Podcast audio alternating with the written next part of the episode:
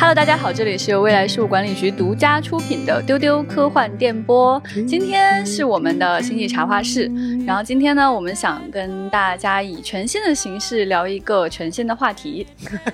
哎，有那么新吗？真的很新。对，呃，今天我们想聊的这个话题呢，竟然是爱情。猛然发现啊，什么叫竟然是竟爱情？然是爱情，竟然是爱情。哎，我们猛然发现，我们聊了两百多期，从来没有认认真真单独聊过爱情。哦哎，你看，我们聊过友谊，聊过各种各样的话题，怪物、机器人，什么都有。但是我们，哎，没有聊过一次爱情，还是跟元宵在一起。爱情元宵节。对，你看，就是没有好好聊过这个事儿。然后再一个呢，就是因为我们每一次聊一个主题的时候啊，我们都做非常非常深度的准备嗯啊，吭哧吭哧的准备，可以说是对，老千反复观看、反复调研。是老嗯千形容为每次这个博士论文都写出来了。是的，对，对，但是我们就觉得说啊，是不是可以用更轻松的方式给大家营造一个更愉快的聊天氛围？所以这次呢，我们非常刻意的哈，没有写提纲，非常刻意的。哎，你这个漫长的铺垫，有一种今天我们其实本来是没准备好，但是故意跟人家说我们故意的。哎，你想太多了，你看你这人。对，我是今天的主持人，也就是你可以认为我是那个，哎，有点像那种什么深夜食堂的大厨，或者是哎，我是咖啡馆的主人。那我邀请两位呢来跟我闲谈。哦，哎是这样啊，今天。这个这很不是茶话室，哦，那今今天天叫是星际深夜食堂。对，那今天我邀请两位来一起跟我聊天的呢是千老师，大家好，我是老千。还有前辈。对我刚刚一直在说话。Yes, of course you are. Yes。我们聊的这个话题呢，是我们非常喜欢，不是我跟前辈都非常喜欢的一个系列。然后我们以为老千特别喜欢有深度的研究，但老千却没有看过这次恶补的。对，就是大家都以为这个片子应该是我特别特别喜欢的那种作品序列就列，至少你。看过，嗯至少是肯定看过。但是没有想到，它就是那种完全盲区，哎所以。哎就很有意思。所以今天呢，我们就会根据我们不同时期对这三部电影的观影经验，对，哎，来谈一谈说，哎，这个东西它好在哪里？嗯，那这三部电影呢，它来自于就是在美国非常成功的一位独立导演，对，哎，理查德·林克莱特。嗯。那这三部曲的名字分别叫做是《爱在黎明破晓前》《爱在日落黄昏时》《爱在午夜降临前》。对，就是传说中著名的爱在系列，嗯。嗯。啊，Before Sunrise，Before Sunset，Before Midnight 啊，Midnight，嗯。这三部电影呢，它分别上映于一九九五年、哇哦，二零零四年和二零一三年。哎，大家有没有发现这三部电影它神奇的都有九年的差异？对，而且这三部电影呢，就是齐刷刷的在豆瓣这样的文艺的地方，有一个非常整齐的高分。嗯哼，而大家知道说，大家对这种就是豆瓣的这个观影人啊，他对这种文艺类型的、独立类型的片子，他打分反而手紧，嗯嗯嗯，对吧？就是有一些没那么小众、比较大众的片子，大家看到那个分数反而会高，但一些小众的好片能上七点五分，那就是好片中的好片。嗯，那么这三部影片，它的得分是八点八、八点九和八点八。哇哦，哇哦，OK，那这三部影片呢，它讲的是一对情侣的爱情故事。对，是啊，这两个人呢，他们在第一部当中相识，嗯第二部当中重聚，对第三部当中生活在一起。是，哎，今天我们就来聊聊这三部电影，它到底是个怎么回事儿？哎，为什么这么喜欢？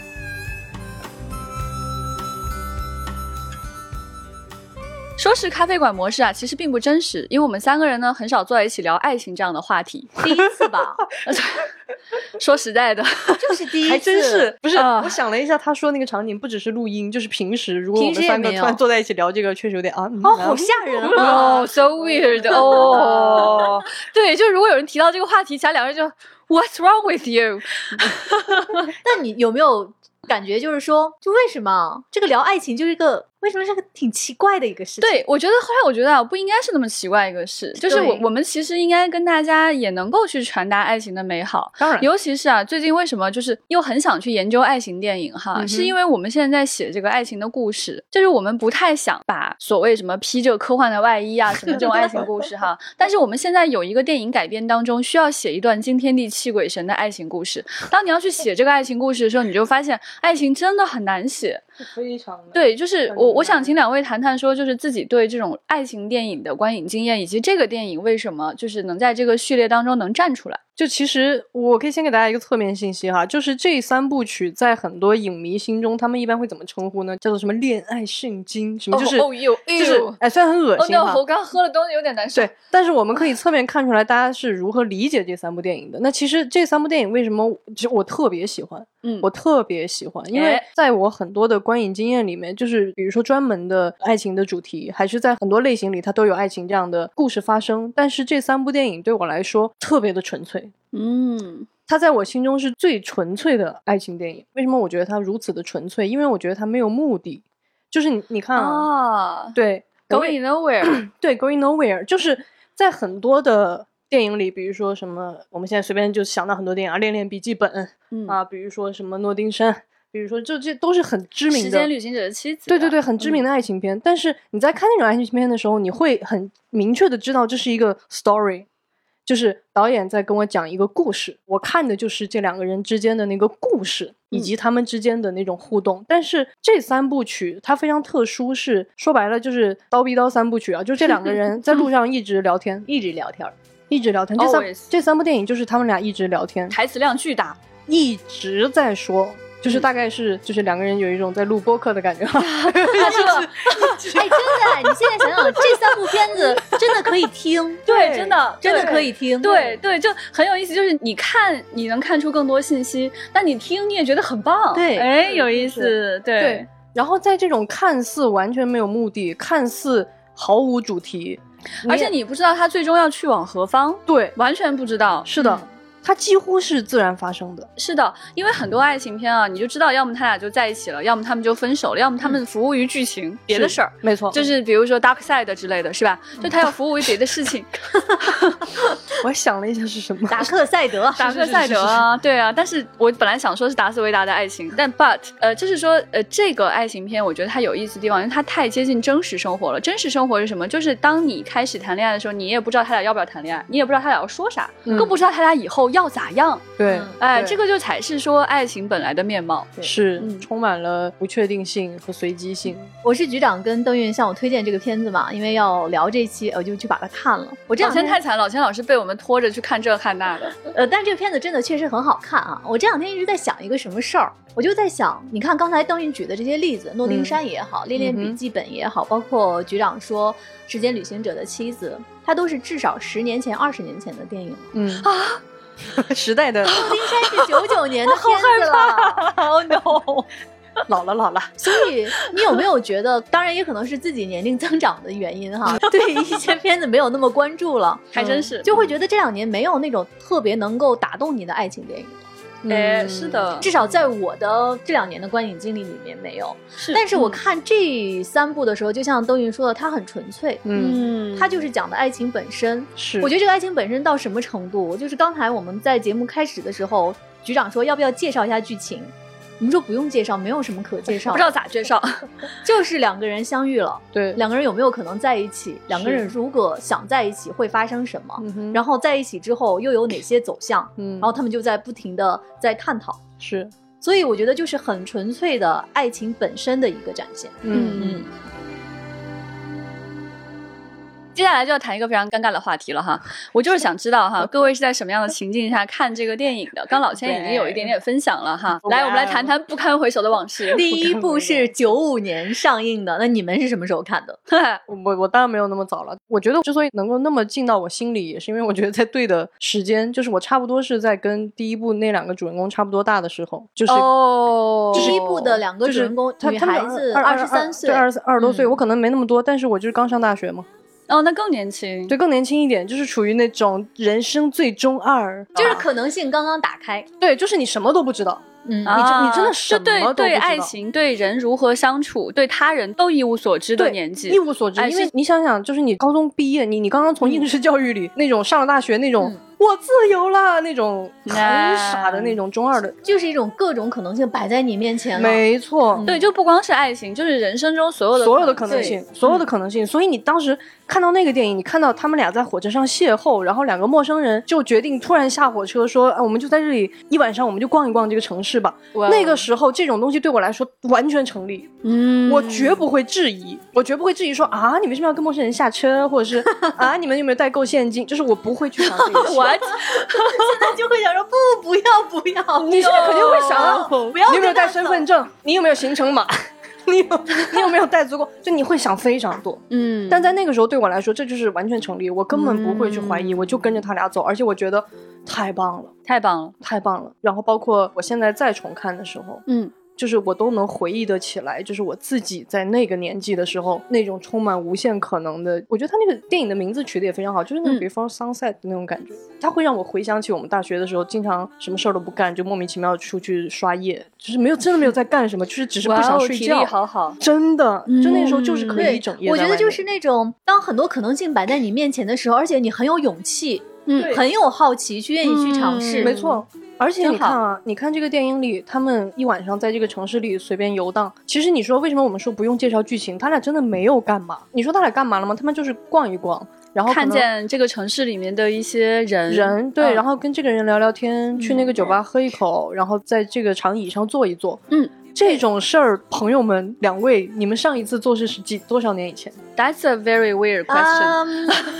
就是你现在已经不会漫无目的的，而且它很妙的是，这种漫无目的是跟着一个陌生人，在一个陌生的国家、陌生的城市。对，你们没有查攻略，你们没有说我要去哪几个景点打卡，什么都没有，你们就是跟着自己的感觉走。嗯啊，我现在真的就是回忆起来，我为什么现在在看这个电影？这个电影已经从一个非常真实的电影，我觉得已经上升成童话了。就是是的，是的，是。哎，我这个感觉特别同感。我我真的觉得它已经是一个童话故事。嗯，就是我大概看这个电影的时候呢，也是就是在我大学刚毕业那会儿。那你还是正经跟他们的年纪最接近了。对对对，而且那个时候呢，其实我看了一下那个年份哈，我就发现说，就我大学毕业的时候，第二部电影也上了。所以其实，在那个时间被人安利到这个电。电影的时候，我其实是第一部、第二部连看的，就我中间隔的时间没有那么短。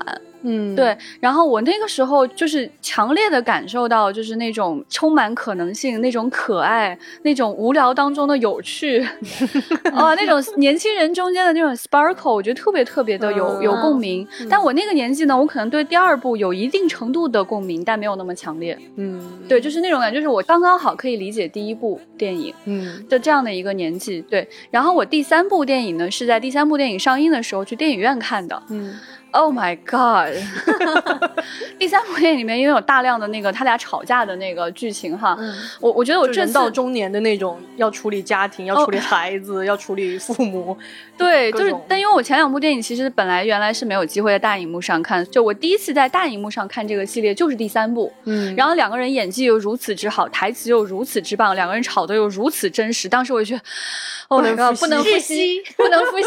我觉得这个影片，我这次去重看的时候，哈，我本来以为说，我这个年纪，我应该不会有那么深的情感触动，我肯定不会像我小时候跟我刚毕业那会儿二十多岁那样那么的感动。嗯，我觉得我应该不会这样子，但我就发现说，完全不是，更感动了，更感动了。对，更感动了。就是你感觉自己虽然已经不是那个可以随便跟人下车的那个人了，但是你会觉得好年轻，好好啊！你能清晰的记得，并且回忆，并且分析自己在这个年纪的时候曾经干过类似的很蠢的事情。嗯，然后你知道它有多美好，因为其实这个东西它就是转瞬即逝的，嗯，它就是一定会失去的。然后对第二部电影呢，你人生积累的一些遗憾之后，你看到它，你会觉得更感动，因为你会觉得说这些遗憾，你总有机会，或者是你总希望能去弥补。嗯，然后这两部电影连在一起。它真的是彻彻底底的童话，你会觉得说这样的重逢几乎是不可能的。你更知道说这是不可能的，所以你会更觉得说哦，这个是更感动的。然后由于我对第三部的记忆都是吵架，我久久没有点开第三部电影，我还反复在想哈，要不咱们就光给人家推荐前两部了，第三部要不算了吧？但是我发现哈很有意思，我的心路历程是这样：我点开看之后，我发现没在吵啊，这一个小时过去了还没开始吵呢，还可以，还挺有意思。他们在聊一些什么有的没的写书的事情啊，两个人在街上逛啊，然后还有了小孩啊，就感觉。觉关系还蛮好的哈，但紧接着就突然吵了起来，很真实。吵的呢特别的极致。对就一下那个，就是你就感觉那个吵架的感觉是什么？就是平平淡淡，平平淡淡，噌一下就一个八度就上去了。当然也跟平台把这个电影剪辑了有关系哈，中间掉了一段。对，然后我就发现说，OK，他们吵的确实还是那么恐怖，没错，就是这么恐怖。我这里有一个细节可以跟大家分享一下，非常有意思，就是我一直觉得这个电影特别真实啊，包括那个吵架。一会儿老钱可以多分享一下这个电影有多真实。我印象特别深，因为我也是在北影节的时候，他有三部连播，然后我有看第三部嘛。当他俩开始吵架的时候，我真的感觉到了全场的观众都那种不能呼吸，因为他不是说因为那个情绪，比如说他俩摔东西，其实没有没有，他俩就是在单纯的吵架，只不过吵得太真实了。然后真实到你不能呼吸完了以后是什么？他俩有一个情节，他俩吵到一个瞬间，然后这个女主角非常生气，然后她摔门就走了。然后这个老千喜欢的环节，对，然后然后这个然后这个男的就像我们大部分人在吵架里那种，终于 就是啊喘口气，喘口气，我感觉就是电影院里的人也都在对都在喘口气，然后 呼吸，然后他倒在沙发上，就是整个人都脱力了，哎呀，趴在沙发上，几秒钟以后，咵，门一开。女主角生气的站在他面前，你以为这样就结束了是吗？你是不是觉得你赢了？那一瞬间，全场爆笑，爆笑，就是那种感同身受，那种哦，越想越气。我跟你讲，摔门而去，越想越气，不行，我还要接着骂你。对，你看特别有趣。我当时，我当时共情的是那个终于喘了一口气，然后突然被人，然后你俩共情的是那个。我越想越气，我还没吵完呢。你看，特别有意思。对，就是邓韵刚才为什么说我很喜欢这个地方？我觉得它太真实，是因为我共情的就是后半部分。回来接着吵。真实到了一种什么样的地步的真实啊？请问听电波的大家，你们有没有吵过架？尤其是我们的女听众，嗯哼，想必你们有这样的经历吧？就是你吵了架之后，你一定要摔门出去，但是你出去的时候是拿着钥匙的。哦，就这个人，如果他出门啊没有拿钥匙，他肯定就不回来了。哦，但是他要拿着钥匙摔门出去，他肯定是为了还要回来的。哦，经过老先生一通他两次夺门而出都是拿着房卡的，而且我都能够想象出来，他摔门出去之后，他没走几步，他就在门口站了会儿，特别生气。你没追出来，那我就得回去。拍案叫绝。然后他第三次走的时候，你发现没？他把房卡摔到桌子上了。他不会回来了哦！哇！所以我看到这个太真实了。天呐！经过老千的分析，我们对这个电影又有了更深的理解。对我，我对导演的对林克莱特的崇拜又又上升了一层。本来我们都觉得他已经是哇哦哇！我看到这个地方，我就说啊，导演你懂，你懂吵架人的心情。他不是为了走，他就是为了摔一下门。Oh my god！Oh my god！啊，对这个片子，我觉得还很有意思一点是什么？就是说，就刚刚你你们就发现说，在看。这个电影的时候啊，你从两边带入都是对的，没错。哇，太有意思了，就是。我第一次看这个电影的时候，我的那个代入感，我肯定是在那个女生身上。嗯哼，就是当这个有人来搭讪，我自己在哦，就在那个火车上读书，然后有一个对面有个男青年长得还不错，然后在搭讪的时候，那个时候你你内心肯定带入的是这个女青年，然后你就在想自己说要说什么，对方在说什么，你怎么去回应他。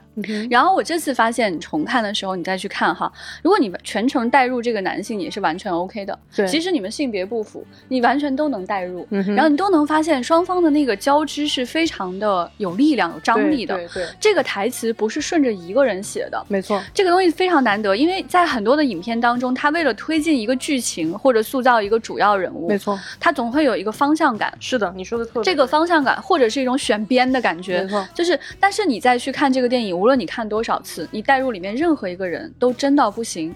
比如说吵架的这一段哈，我以前就觉得好真，我完全带入了那个女生，我就是那种摔你一脸，就是你在说些什么 那种感觉。对，然后我这次带入这个男生之后，我发现我好像有点理解他在干什么了，我好像就完全能够理解他说的每一句话到底是在干什么。就是有可能，就是我作为女性，我其实有可能在吵架里，我也会说出类似的话，我也会想办法说这样的话。这个话的用意到底是伤人的还是不伤人的，他都是有可能说出来的。是。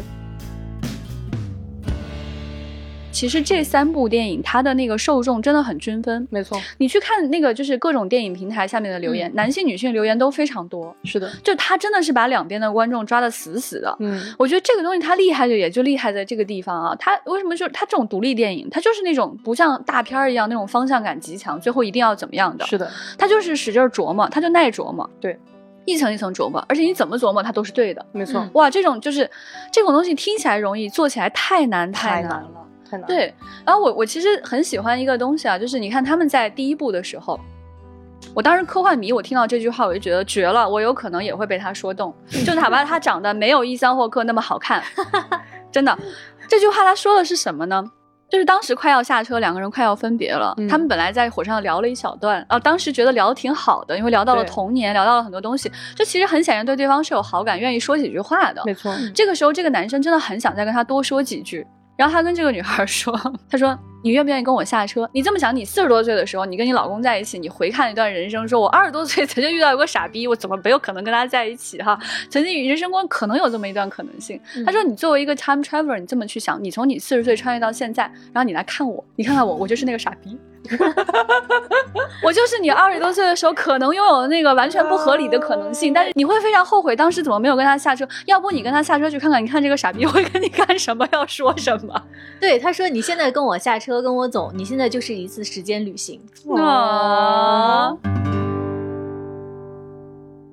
我这里不得不再次跳出来，再吹一波这个导演，吹一波导演来，导吹一波演作为一个科幻导演是多么的成功，朋友们理。查德·林克莱特，朋友们，你们可能会觉得这个名字有点陌生，哎但是我告诉你，他拍过很多超级好的科幻电影。是的，就是你不喜欢看爱情片没关系，你去看他的科幻片。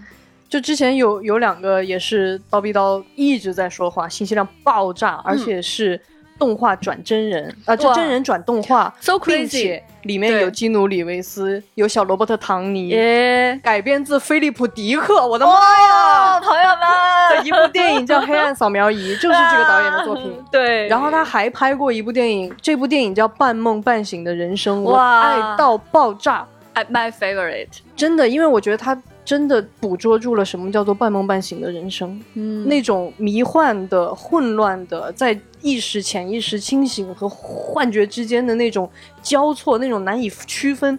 这个电影做得太好了，太好了，对，所以太好了。所以你看他在这个片子里，其实他时不时的会露出他那个阿宅的那种。耶，第三部其实也有，对对对对他一直每一部里面他都会透露出这样的信息，是的关于梦境，关于童年，关于是否真实。没错，关于这个世界上的人从哪里来，灵魂又去往何方？然后你喜欢什么样的文艺？喜欢什么样的时间旅行？嗯你相不相信算命？你喜不喜欢诗歌？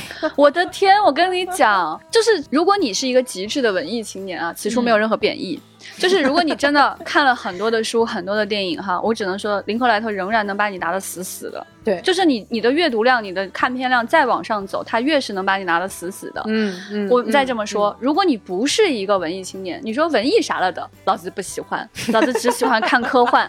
我跟你讲，他照样把你拿得死死的是啊！我为什么这么说呢？因为朋友们，就是我我我就是一个不喜欢看爱情片的人，我就是这样一个人。嗯嗯在十几岁的时候，我当我的同学突然开窍了，大家都开始看琼瑶的时候。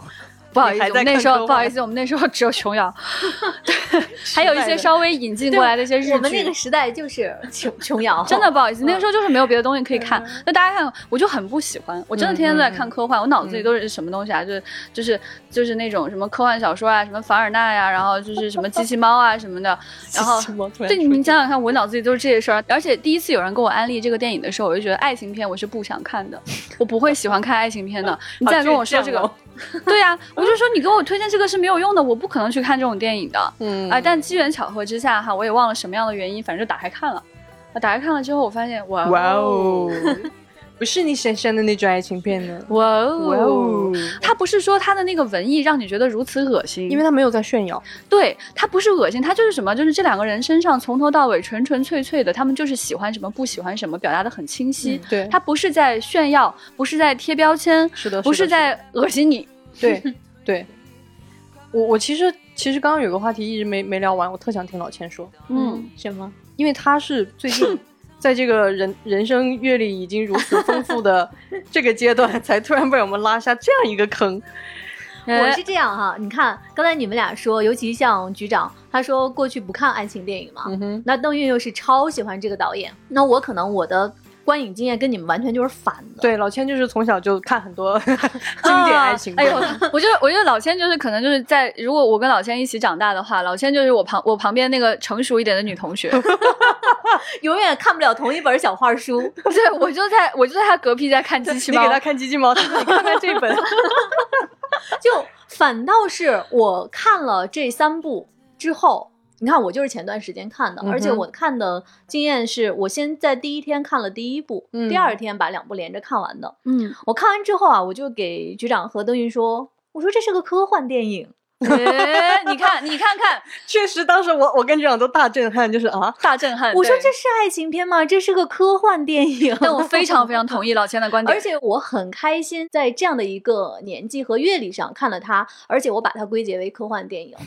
呃，因为我想说，刚才我们说了，就是他邀请他下车的时候，用的是一个、啊，这是一次时间旅行，是是一个非常特别和浪漫的一个一个邀请的方式。但是我们刚才也说，其实第三部里面他们俩吵架嘛，不是嗯摔门而去。第三次摔门而去的时候没有拿房卡，就说明他不想回来了。观察细致。然后我们的女主角就坐在水边的一个小那个一个水边的小饭馆的的的那个桌子旁边，自己在那儿很苦闷的抽烟。然后我当时也很理解那种心情，嗯都是我就是我今天晚上肯定不回去了，但是我嗯挺不高兴的。对我也不想跟你说了，但我就是不高兴。你来不来找我也就这样了。是，但是这个时候，这个我们的男主就还是来找她了。嗯，当时他对他的那一段表白，其实跟第一部的时候连上了。是的，是的，没错，环环相扣对，第一部的时候说，你现在跟我下车就是一次时间旅行。嗯，那他来找他来挽回的时候，他说：“其实我是一个时间旅行者，对我是从你八十岁的时候来的。对，然后这个姑娘就说说，那你可是看起来是就是穿的也很糟糕，头发也很糟糕。对她说对，她说因为时间旅行会导致这样的一个问题。对，她说我告诉你，你在你八十岁的时候是这样是那样，但是我告诉你，你八十岁的时候我还是很爱你。对啊而且他对，而且她当时特别蠢哈，就是。你会觉得这个男生做出的这个这个举动确实是有感动人的地方的。嗯他从他从兜里掏出了一张纸，这张纸明显是张白纸。是的他说这封信呢是八80岁的十岁的你让我带来念给你听的。对然后那个女生就还是很生气，就是 Celine 还是很生气。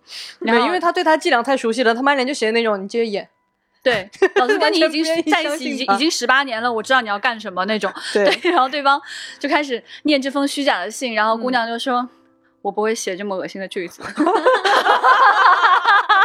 就你以为事情要开始好转了，并没有，就很好笑。对，从更多的角度，我为什么觉得它很科幻？你说爱情这回事情，它其实是一种更多的可能性的存在吧？嗯，就像这三部电影里面一样，就是的，一个人遇见另一个人，他有多大的可能性才能遇到他？尤其是在一个跨国的火车上，你遇见一个外国人，嗯对，，就是男生 Jesse 是来自美国，美国女生 Sling 是来自于法国。，对，然后你跟这个人一起下车的可能性有多大？嗯而且一起下车之后，在这一晚上你们能相谈甚欢，可能性又有多大？嗯，然后你跟这个人再次见面的可能性有多大？是以至于你们在之后的十九年里面，又一个九年，一直到可能电影里面说的八十岁，你们一直相处和相爱的可能性有多大？嗯所以我这两天一直在想，这不是一个科幻电影吗？它就是在探讨可能性啊。说得好，千。嗯 哇，我跟你讲，老千，我觉得老千真的变了。老千这这段时间以来啊，就是我跟你讲啊，他现在已经变成什么啊？就是就是在街上看见绿色跟紫色就会喊我们来看。哇，你看初号机的配色。然后前两天我跟老千聊那个一个节目策划，我们就说几个人在一起聊天这个模式哈，就几个人一起谈自己的人生的模式。老千说是海伯利安那种模式吗？我我当时大震撼，我说千你怎么了？哎呀，太好笑了。是的，老千甚至那天发生了一件非常搞笑的事情，与本本期的主题无关，但是与爱情有一点点关系。就众所周知，机器猫是局长的男朋友。啊，对，然后呢，那天局长就疯狂的在群里发第十任博士的动图，然后我就非常，我就非常贱的跳出来。但是呢，我问错了，我以为那是十一，然后我就非常贱的跳出来问局长，我说机器猫跟十一选哪个？然后局长甚至都还在跟我纠结机器猫不是人这件事情。老千他说选机器猫，因为这是十，我就有一种然后老千就开始嘲笑我，十一啊，是的，对，然后老千就开始嘲笑我，十一没有选项。对，这老千开始嘲笑我说，哎，你你的题都弄错了，然后我就有一种哦，对我说你题都出错了，还让人家回答，就那一刻，我真的觉得老千 不是从前的老千了，真的不是从前的老千了，哇知！识量太丰富了。所以，所以老千现在就是对这三部爱情这样去总结，说它是一个科幻片的朋友们不要过于意外，对，就是就肯定没有海伯利安那种大震撼。但是我很好奇的是，老千你在，就是因为因为因为你比如说像我们都是在比较中二的年纪，嗯比如说看着第一部或者什么，就是我我们那种。不管是代入感还是那种幸福度，都会特别的沉浸。嗯。就是就是你，那你呢？你这个幸福感有吗？现在看。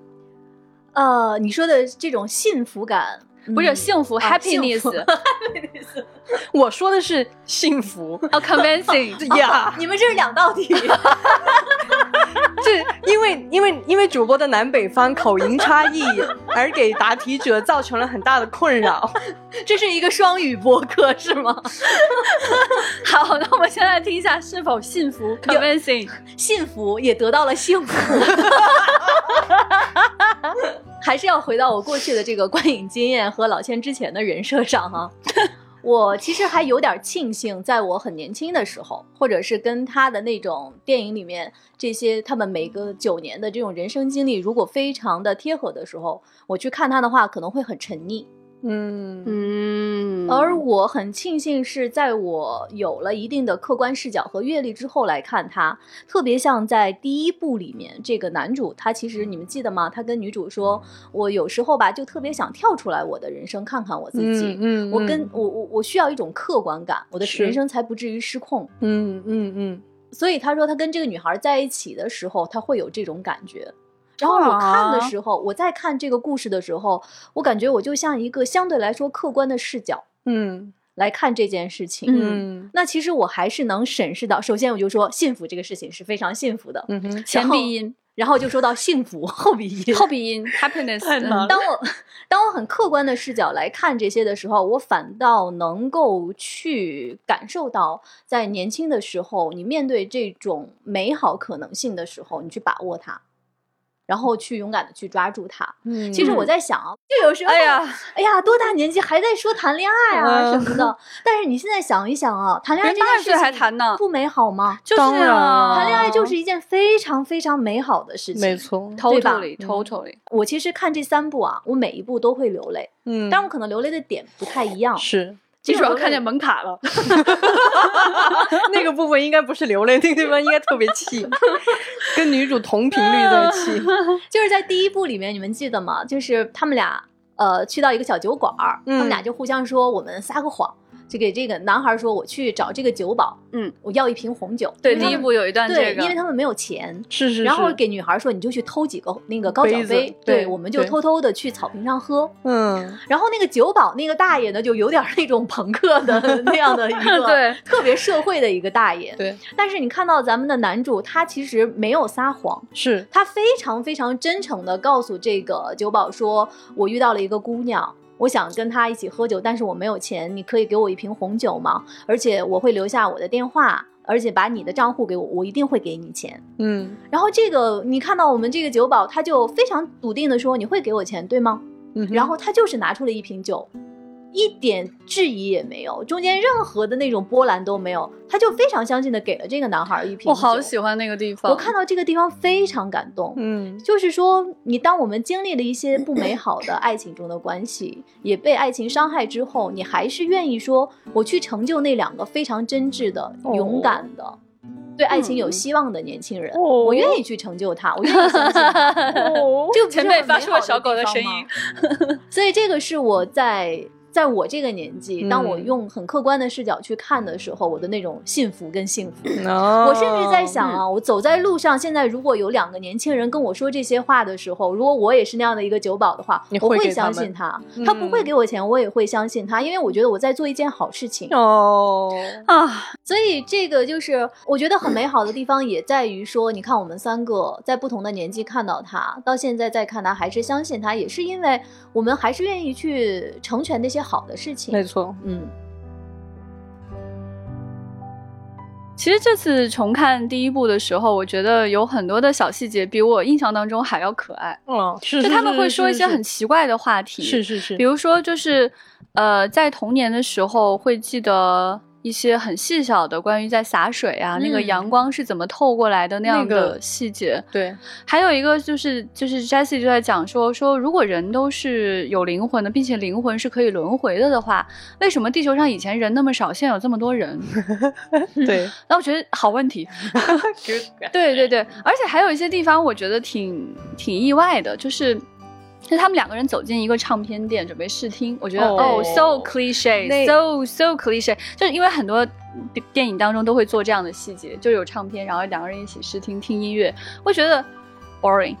但是没想到那段拍的太可爱了，就是两个人他们在一个很小的那个就是那个很小的一个试听的房间里面挤在一起，然后呢，就一个人想看另外一个人，另外一个人眼神就会躲开，所以他们交错互相看对方，对嗯就一个人看另外一个人的时候，那个眼神就是他们俩互相看对方的时候，那个眼神从来没有对上过。对。啊，你往这边转，我就往那边转；你往那边转，还假装嗯不是故意在躲避，就是假装一种啊，我只是正好想看那边，啊人、对哦特别微妙。其实我认为他们余光肯定是看得见别人在看他的啊，就是故意在闪那个眼神。，对，哇，我的天，那段真的是可爱爆棚，而且我觉得嗯就是、不管是从导演还是从演员来讲哈，这段的驾驭难度是极高的。，对，它其实就是一个固定机位，嗯镜头也没有动，就在那儿，就全靠这两个人的那种，sparkle，真的是表情的那种细节。就那个地方，我看的时候，我就觉得就是我又笑了，就是你会觉得可爱到姨母笑是吗？对，我觉得哇哦，好可爱啊！就是 我觉得其实，而且还不仅仅是可爱，我相信就是你们喜欢这儿，而且比如说像局长说笑了，其实就是就像我看第三部的吵架那段，就是感同身受。对嗯对就是因为所有的这些细节都是我们经历过的，没错这导演太懂了，而且他就是不光懂，他还能给你拍出来，是的哎拍的还不油腻，让你觉得那么舒服。对老千说了一个非常重要的点，不油腻不腻，油腻不油腻。嗯这个电影真的就是从头到尾都不油腻，而且就像你比如说，他们谈论很多好像很文艺的话题，但是其实他们俩讲的时候，你一点都没有感觉到导演在向谁炫什么东西，他们太真诚了。就像刚刚局长说的那个 Jesse 跟那个 s l i n 说，他小的时候他奶奶去世了。嗯然后他有一天就是透过那个洒水形成的那个彩虹，他突然就看见他奶奶在对面，嗯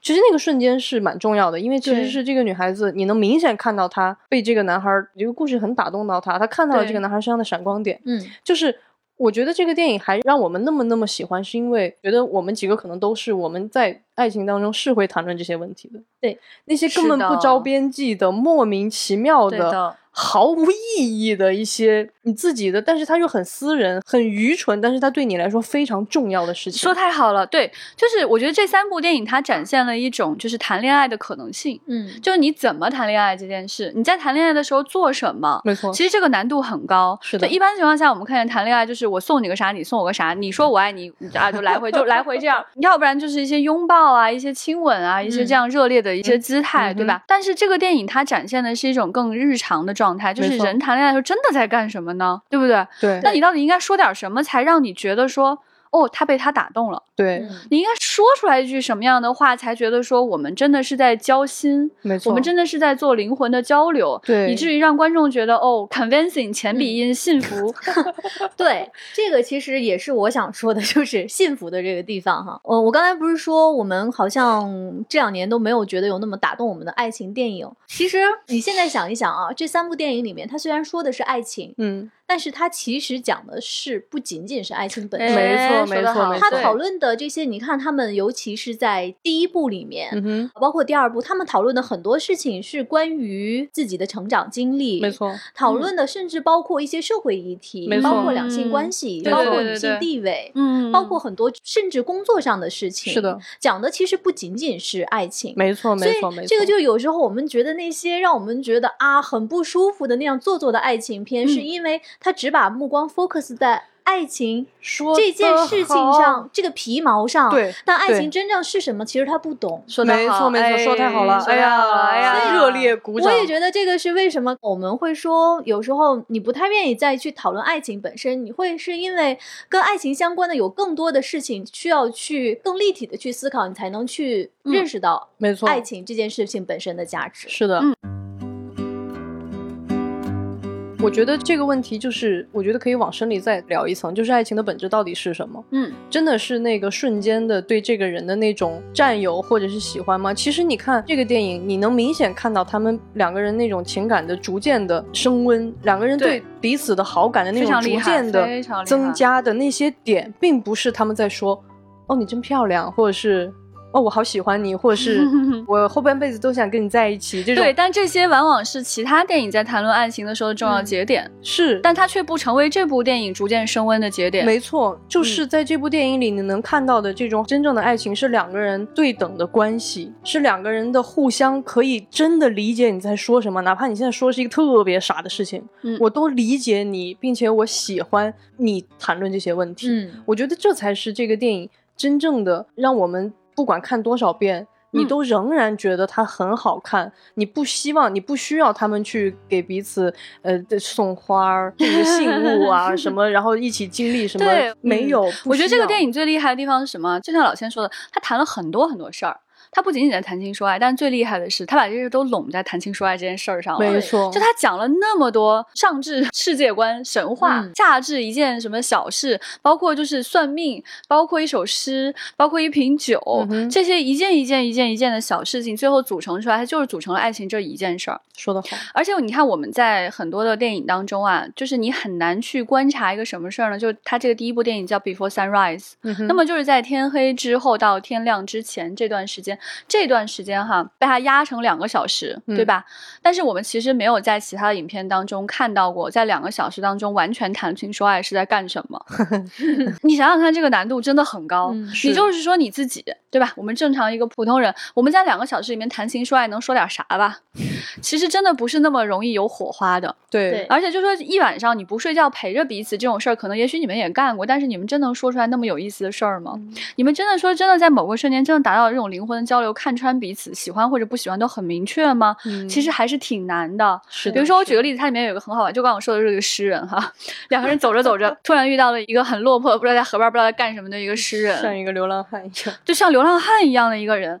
然后这个人就突然说：“我卖给你一首诗，但我们做一个 trade，就是你给我一个词，我给你一首诗。”嗯哼啊这一下就把那个 Jessie 和 Celine 都给抓住了，就觉得哎，这个 trade 很有意思。但你如果跟我说我给你写首诗，你给我钱，我可能他俩可能都都走了。对对对，但你想想，大街上就有这么无聊的一个有意思的人，他竟然说出这样的话，他也许经常很油，他有可能经常这么说，但这句话一定奏效，是他一定对街上来来往往的人非常奏效。用一个词换一首诗，嗯然后 Celine 就说了一个 milkshake，就是奶昔，嗯然后你觉得哦，确实是一个就不着边际的词吧。然后这个诗人真的很快写了一首诗出来，这两个人在旁边等，然后诗人。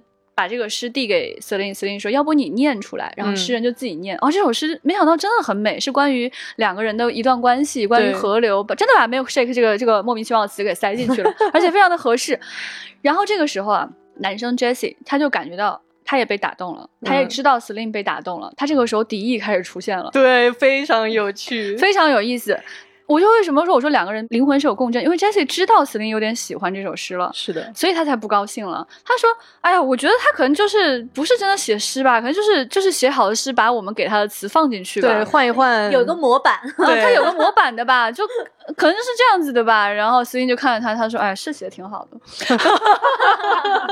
对，我觉得这个点也特别真实，就是不光是写诗，就后来还有一个算命的女的给 Celine 看手相，然后说了一堆有的没的，然后 Celine 就啊挺打动的，然后啊 Jesse 一定要跳出来说啊，你有没有想过，就是这个根本就没有什么道理，什么巴拉巴拉巴拉，就是你当时那种感觉，就是你们应该都经历过吧，就是应该每个人都经历过吧，就总有一些 就这 So 种。对，就是这种思维的差异，它也展现的特别的淋漓尽致。但是嗯他们俩因为对彼此都有好感，所以他即使在有一些这种看上去好像是在冲撞，但是其实这些冲撞本身都让他们更加的了解和喜欢彼此。对，而就是他有一些细节做的太好玩了哈，就是我最喜欢的第一部的一个细节，就是他们彼此坐在对面，然后假装给自己的朋友打电话。啊，Oh my god！我当时在想，怎么可以把一个这样的细节演得如此的火花四溅？嗯就是 Celine 假装打电话给自己的女性朋友说：“我在这儿遇到了一个男孩儿。”嗯然后接下来就是 Jessie 打电话给自己的某个男性朋友说：“我我为什么还在这个陌生的城市？我我在跟谁在一起？”这样的一段话，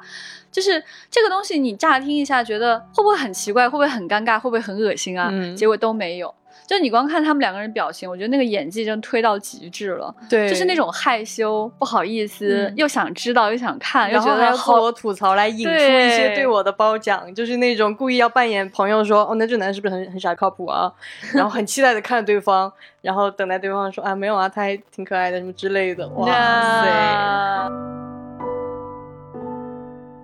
呀第二部啊，我觉得这是一个不可思议的存在。对对，就是当年第一部拍出来的时候啊，就有这个新闻在讲，说导演为什么会拍这样一部电影，是他在非常非常年轻的时候，曾经在路上遇到过一个人，嗯，后来他跟这个人失散了，嗯，所以导演觉得那个情感非常的美好，他也想去用这样的方式传递出来。嗯嗯，然后他也再也没有见过这个人，我们也知道他的人生当中其实没有这个人了、啊，嗯但也有可能他骗我们哈，呃，咱也不清楚。就是 anyway，就是很多人都认为不可能再有第二部电影，那个就是美的极致，美的极致就是当天晚上就是最后一个夜晚，是唯一的夜晚，以后再也不会相遇。即使在电影的结尾说我们约好半年以后我们再来这里，如果我们还思念彼此的话，你都会觉得是个大问号，可能不会相遇了。是的，是的，而且尤其是有巨大的怀疑。尤其是就是独立电影这种事儿很不靠谱的，你就更觉得不可能再有下一部电影了。什么鬼？你好理智哦，你这个观众，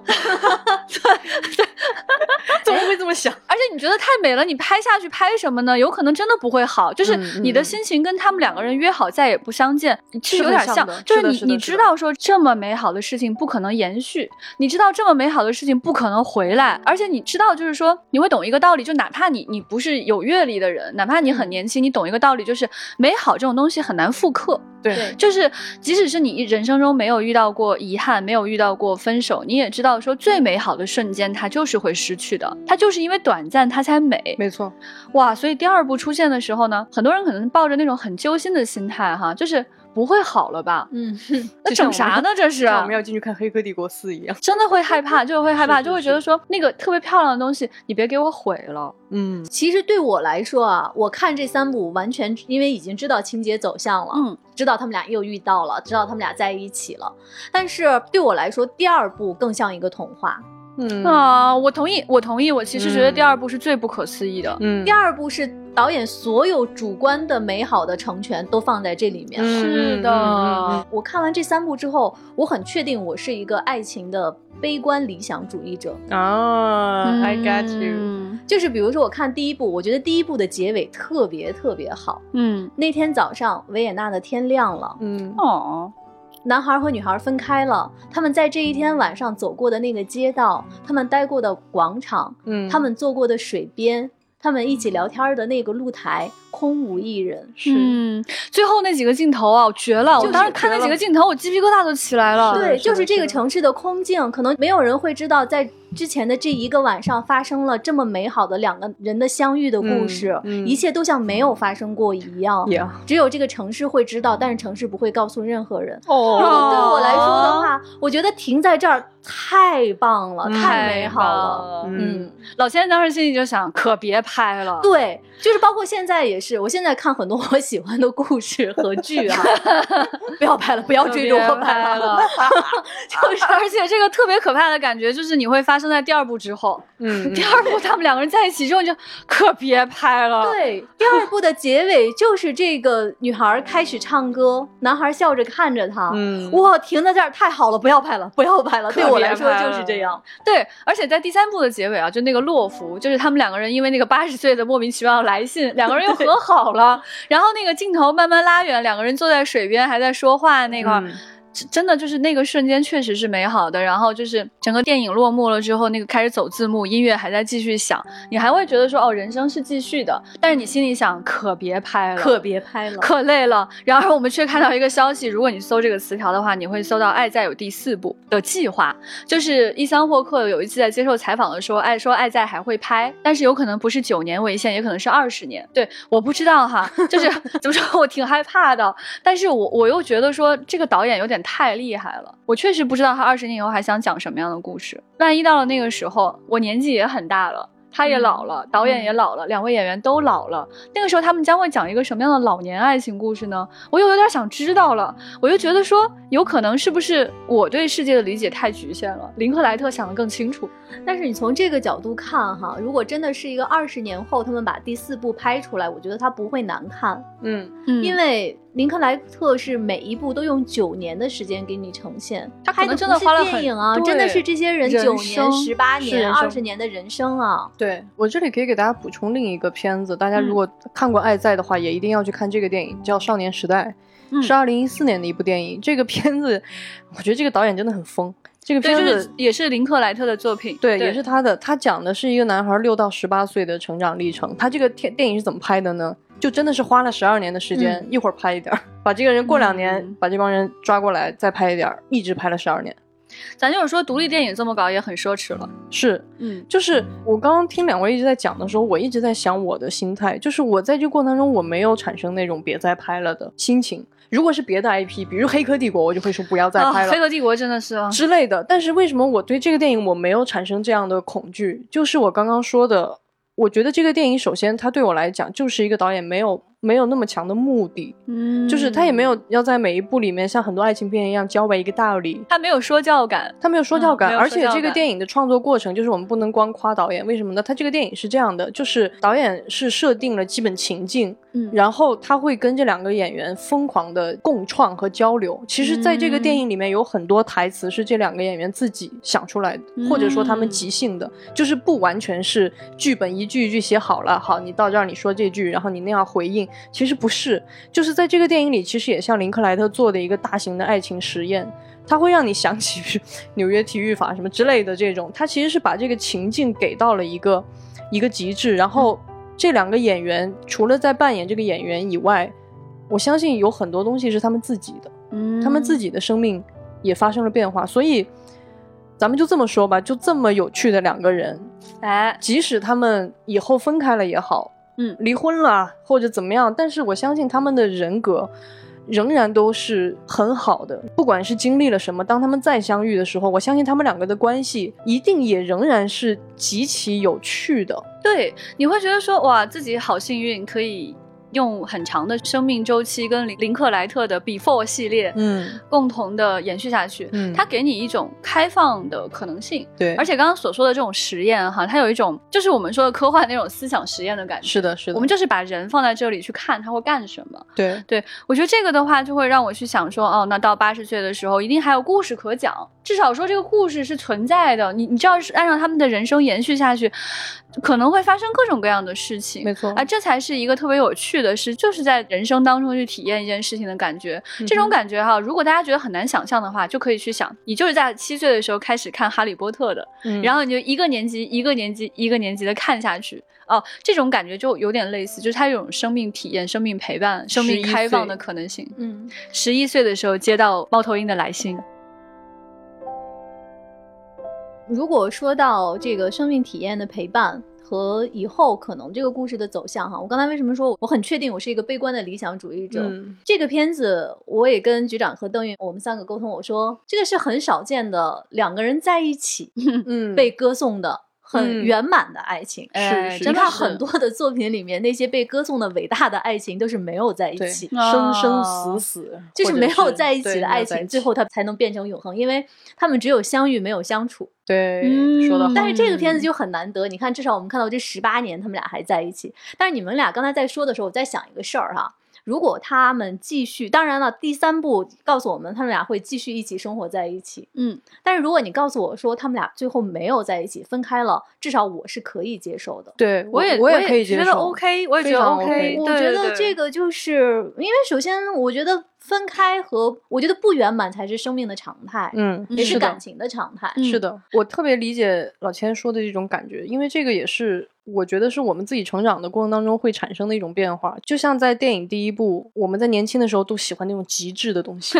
嗯，极致的美，极致的很疯狂，什么东西都做到极致，而且很中二，就是我们再也不要联系，为了保证我们这个东西 存留在一个最美好的状态 So 里。stupid，对，so stupid，但是真的很好，我觉得这是年轻会做的事情，对吗？对然后到他们第二次相遇九年之后，他们仍然如此的惦念彼此，他们没有放弃生命中这一点点极低概率的可能性，就是是我想是不是能找到你。然后我觉得导演也是给了一个非常便捷的方式，他竟然让这个男的成为了一个作家，把这个事情写了出来，就是必然这个女生 somehow 就是肯定会看到的，她会知道这个世界上还有一个人记得那一天，还想要见到。也没有那么必然，就写的不成功就不必然了。啊，是对对是的，所以这个也是导演给的前提嘛。所以像老钱刚刚说的，他主观的东西是在第二部里表达的很多的。嗯，然后表达了一种期待跟愿望。，对，然后在这一部里，你看到他们虽然经历过一些情感和婚姻，他们长大了，但是他们仍然对爱情有那种至少对彼此吧、嗯是那么的相信，因为他嗯们确实没有相处，这是一次再一次的重逢。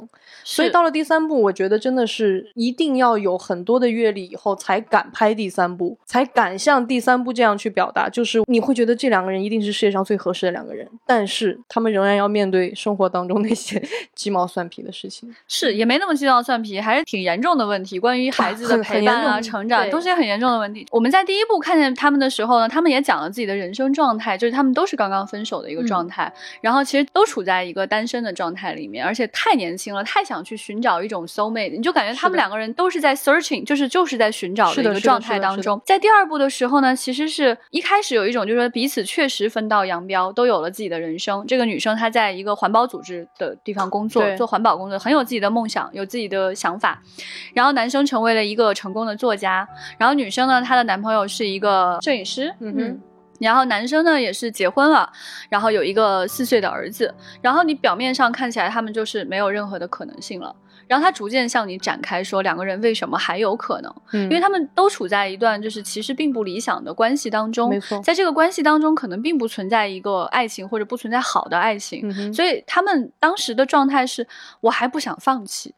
为什么不想放弃？为什么不想放弃？因为九年前的那个夜晚给了充分的理由，就是他们看见说爱情原来还可以那样极致。嗯所以在这个年纪的时候，他们觉得说，是不是还有一种可能性，就是让我们继续下去？嗯但是生活已经把他们推到了这个位置，他们在不同的城市工作，他们在完全不一样的城市做着完全不一样的事情，这种现实的重压其实已经扑面而来了。也就是说，他们有可能不会选择彼此。所以在整个电影看的过程当中呢，他是在很短的时间里向你去讲这个可能性，这个悬念还是反复来回跌宕的。对，这一次它叫做 Before Sunset 嘛，其实就是在白天的时候，Jessie 在书店里在讲他的书，然后 Celine 在这里遇到他，然后他们开始去喝咖啡，然后说话、聊天、坐船，哇，坐船太美了。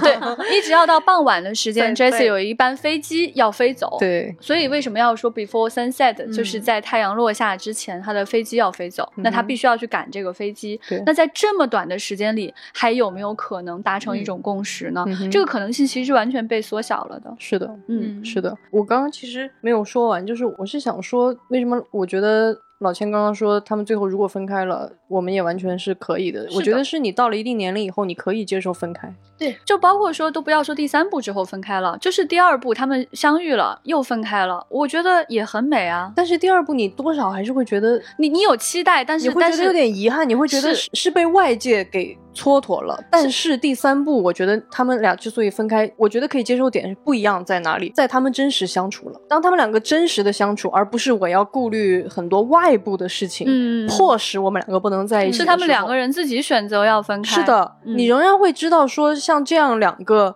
独立的、有趣的、丰富的生命，他们的可能性除了在爱情里结婚、谈恋爱，他们其实能。干别的。对，他们在彼此最合适的时候，可以给到彼此最好的陪伴也好，或者说那样一段时光也好。但是那个东西不用因为说我们有这个开头，就必须要让他直到，最后。这个其实也是我觉得这个片子为什么它给了我们一种特别好的爱情走向的可能性。是的就是刚才说的嗯，它让我们相信说接受不圆满、接受分开这件事情，其实就是生活中的日常。是的，你看这个电影中，刚才大家也讲，就是他们俩相遇的时候，最美好的地方是他们理解彼此。嗯，其实包括到第三部，吵架都吵成那样了，但是最后和好的时候，还是因为理解彼此。没错，没错。你所有对我的那些抱怨，我对你的抱怨，我能接受，我能 理解，对，所以说我愿意跟你继续在一起。是的，就是有时候啊，你想想，就是那种更年轻一点的爱情，就会发现说我们俩之间互相不理解、不合适、不行，非要对还就我。非要，怎么就不行？怎么就不合适？嗯我们曾经九年前那个夜晚那么美好，怎么现在不合适？不可能，你不能去找别人。但是我觉得，就是成年人或者是更理性的、更良性的这样的相处模式是。就是不理解了，我不理解你的喜悦和忧伤，你也不理解我的，那我们就分开。是的，是是我觉得这个才是更好的一个爱情的走向。没错，对对对，没错。，嗯，我们之所以要需要更好的爱情，并不是为了 不是说死都要在一起了，对，就是 我们不是刻板的要守着一个虚无的东西，嗯而是这个东西是真的是是来丰富你自己的生命的，是为了让你的生命变得更好的。嗯，如果他不能够做到了，那我们就往一个更好的方向去。放过那个八十岁的老太，是的，是的，是的，嗯 就是我觉得这是一个很重要的事情，就是两个非常好的人，他们在好的时候在一起是好的，嗯。但是他们如果分开了，对彼此的生命是更好的，也是很好的。就是不用惧怕说，好像必须要绑在一起才是所谓的圆满，才是好。其实我觉得可以放掉这样的执念，你真正的去想一下，你作为一个独立的生命的个体，你现在的生命的状态嗯，到底是什么？所以恰恰是因为就是在这三部当中，我们都看到了就是两个人独立的灵魂，没错，我们才觉得这个火花这么有趣，没错，而不是强行的。绑定在一起，就是沉沦在生活当中的两个人。是的，嗯对，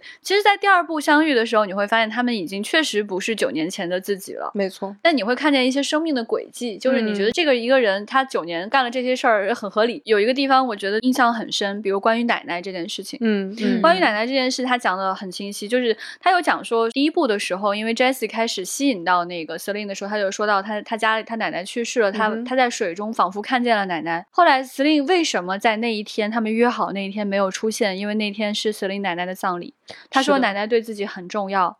所以他非常的遗憾，他一直问你到底来了没有，这对我很重要，一定要告诉我你来了没有。再的时候我不仅去了，我还欠了一屁股债，就是 就为了去看你。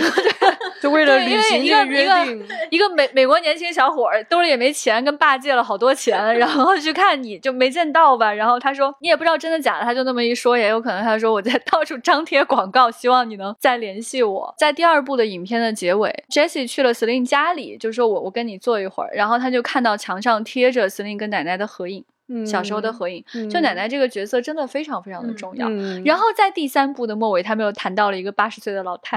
我觉得就是你有时候你把他的细节穿在一起哈，你真的会觉得有一种很有时空跌宕的那种感嗯觉。是的，而且是一个人生命那种真实的、鲜活的那种细节就跳出来了，非常有意思。局长说到这个片子里面那些特别美好的小细节哈，我其实又想到，就是为什么这个片子他在讲爱情，让我觉得那么舒服，嗯那么走到我心里去，是因为它这里面有很多很多那种很深情但是很克制的表达，嗯他没有把所有的爱写在脸上，没有很直接的语言的表达，也 没有各种那种费尽心思的一些小仪式感啊，对或者那些特别的什么浪漫的瞬间，但是他全都在细节里面。我举个例嗯子，在第二部他们俩九年后。重逢的时候，嗯其实就在那个书店里面，男主在做签售，哦，那个地方我好喜欢。他在跟别人讲，就说啊，这个是有有记者问说这是你真实的故事吗？他就在就是花里胡哨的东躲一枪西躲一枪的在讲。这个时候，他突然一转头，就看到那个女孩九年前的这个姑娘。嗯在书架前对自己笑，但是他藏在很隐蔽的一个地方对自己笑。嗯你想一想，九年来他一直想见的一个人，就在那个瞬间站在那儿对自己笑，多美好啊！哦，太美。好了。然后还有就是第二部的结尾，他能意识到九年来这个人他一直都很喜欢的这个姑娘，对着自己抱着吉他唱歌，嗯而且他就是把自己的名字写在了这首歌里面。是的男孩写了一本书，但是女孩会写歌。那姑娘还专门说：“哈，你以为我会专门写一首歌给你啊？我当时随便换名字了。对，她就是姑娘，就是在那个傍晚抱着吉他在唱歌的时候，她就是坐在沙发那儿看着他，嗯，她就是在笑着看着他，她什么也没说。是的，我觉得这种特别寡言又特别深情的瞬间，才是爱情里最动人的地方。说的太好了，啊是的，看第二部电影的时候，我的那个其中一个哭点就是他唱那首歌的时候，嗯那段导演拍的也很美。你就看见说这个姑娘，她九年过去之后，她的脸确实没有九年前那么美了。九年年前第一部电影的时候，姑娘的那那张脸，哇，那个胶原蛋白，哇，真的是美中极致啊！那个阳光下，但是我只能说这三部以来，女孩变化不是很大。hold 住了我们的 hold 住伊了桑霍克伊桑霍克却越来 Oh 越落魄 god。我每一部看到她，你就会大哥你咋了？对，但这个姑娘她在第二部时候，她真的没有第一部那么好看，对吧？就是我觉得这是事实，但是她却在很多瞬间美到不行。其中一个瞬间就是他唱歌的时候，嗯，你就觉得导演拍的也很深情，嗯。哇，一个活灵活现的可爱的人，然后对面这个男生坐在那儿看，他也不说话就看，然后一直到唱出他的名字，就两个人都停顿了一下，哇，那个瞬间真的是太美好了，就是我我喜欢这种感觉，就是那种无言的瞬间，因为我我我其实刚刚想说一点，我觉得特别神奇，就是我们其实，在节目里经常分享过，就是当我们自己成长以后，尤其是很多，比如说自我意识更觉醒以后，你再回头看很多作品，你都会觉得，哟，嗯为什么啊？他对对女性的描述都会，或者对两性关系的描述，就觉得，you，对对对，好恶心。这部电影就牛逼在这儿，就是我当时在回看的时候，我其实有一点点紧张，我我就很害怕看到那种让我觉得，哟，怎么是这样一个就是男的你给我整了个啥哦的这种感觉？但是我全程看下来，结果完全没有，没有，太厉害了，这是怎么做到的？怎么能这么舒服？关键是。这并不是因为这个导演故意站在女性的视角去把这个男的怎么怎么修饰了，这个男孩子太真实了，他就是一个嗯特别典型的直男。一个普通的男的，对，但是 竟然就是在这个里面，不管是男性还是女性，他们都那么的真实，而且那么的独立，那么的发着光。即使，嗯哦，我觉得这个太难得了，我我几乎很难再想，我脑子里几乎没有搜索到另一个类似这样的片子，真的是，真的是，太难得了。是的，你说这个点，我觉得好有趣。而且有一个细节我非常喜欢，就是这个为什么我说他的男性角色处理的也是很好的？这个导演是个男性啊，就是 Jesse 这个美国男孩儿，就在第三部的时候，那个他们一起吃饭的时候，Celine 就会跟他开玩笑，就说你就是喜欢那种胸大无脑，然后他开始演一个那种很 对对对对很傻的女性，然后开始吹捧她说。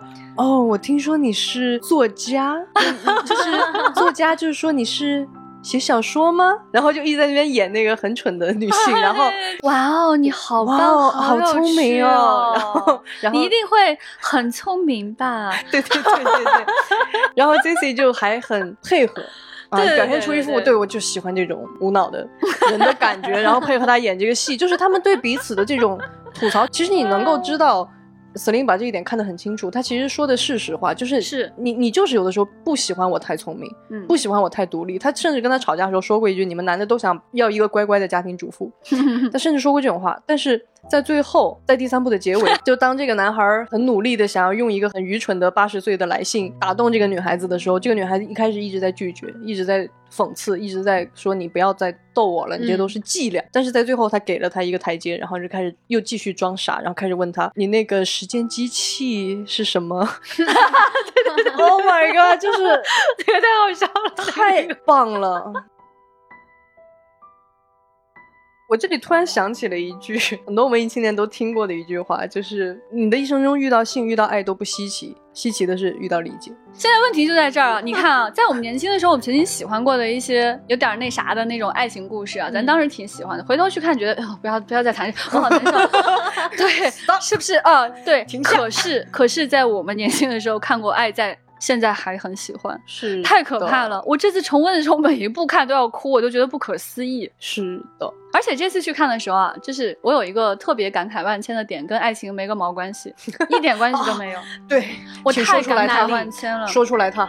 在第一部的时候啊，他们不是来到了这样一个欧洲城市吗？嗯，在欧洲城市上，大街上到处都是无聊的、生活的很好的傻逼，也没有，比如说那个诗人，其实他可能很没那么傻逼。对，很落魄他不一定俩一下火车就遇到就在傻逼了河边 遇到两个人啊，那两个人什么人啊？就是两个演话剧，然后演话剧的那两个男的，就是手舞足蹈，很高兴的跟 Jessie 和 Celine 讲了他们演的一个话剧，什么有牛有树啊，那个牛是狗啊啥，我也没听懂。反正总之，其中一个人就演牛，很莫名对。两个人很认真邀请对方，给他们发了那个传单，说我们在哪里演出，然后你们可以来看我们的演出，对？吧？然后到了晚上，他们在电线杆上还有很多地方看到已经关闭的一些展览，嗯就讲到这个展览。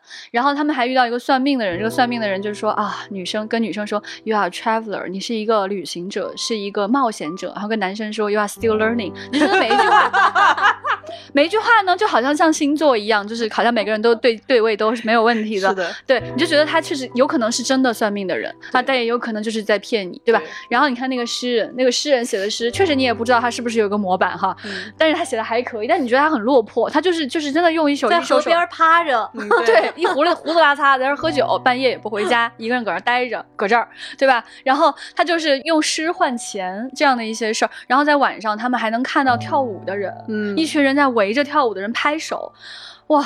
朋友们，这是曾经的北京，呃，大街小巷都充满着那些喜欢廖一梅话剧的人，然后有黄昏是我一天中视力最差的时候。Oh no！黄昏在大街上有很多很多的在演着莫名其妙话剧的人，我都记得我在很多的小巷子里面看过很多根本就不知道在说什么的话剧。对，然后我还能经常遇到各种各样的文艺青年，他们在写诗、写小说，彼此交谈。在周末的时候，你可以在书店看见一群一群的年轻人在看书，或者在听一个一点都没有用处的讲座。讲座，那个讲作者很明显连准备都没准备，都不知道他在说什么，而且那个讲作者可能一点都不出名，就都不厉害，都不是个什么了不起的人物，而且他在说一些令你非常生气的话，但是他能说出来，他可以说给所有人听，没有人去砸他。这些人呢，你在电影当中看到呢，就是他其实没什么本事，他就是喜欢文艺，嗯，他能做一点文艺的事儿，他能去实践，而且他过得还可以，他能活下去，嗯他可以表达自己，也可以养活自己。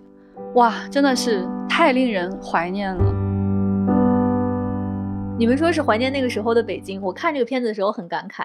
你看他们一晚上都没看手机，一天也没有抓手机。哦而且吧，你想一想，因为第一部发生在九五年，那个时候没有社交网络，是的，通讯也没有那么发达。是你要搁现在，就是两个人怎么可能约定说我们不留互相的联系方式，上来就扫个微信吧？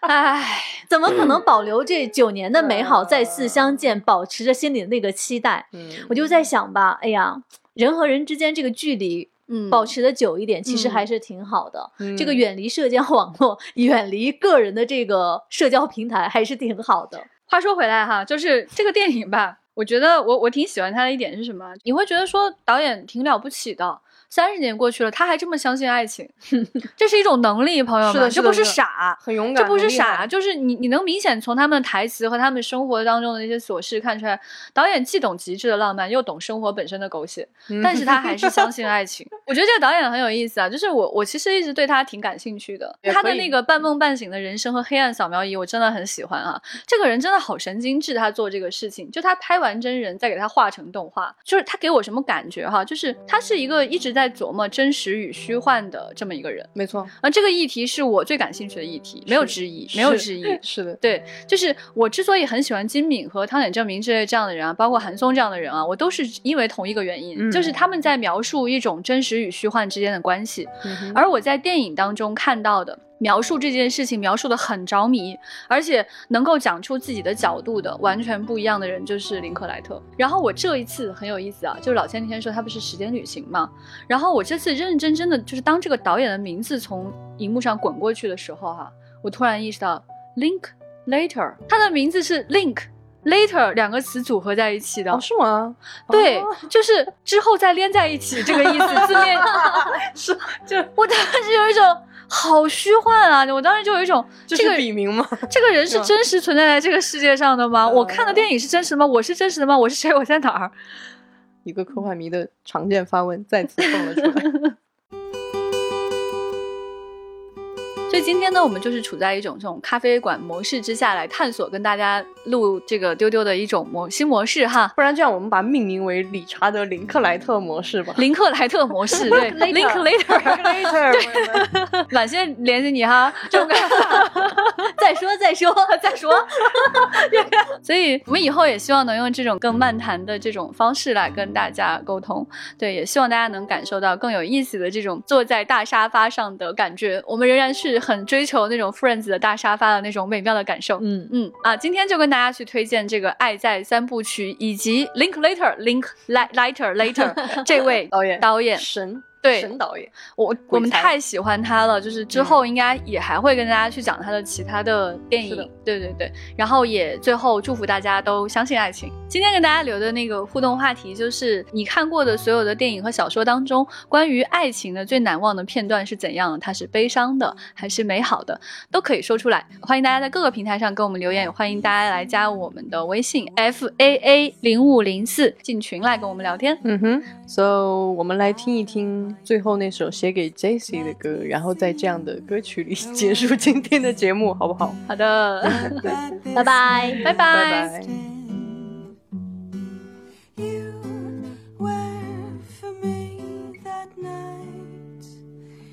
everything i always dream time。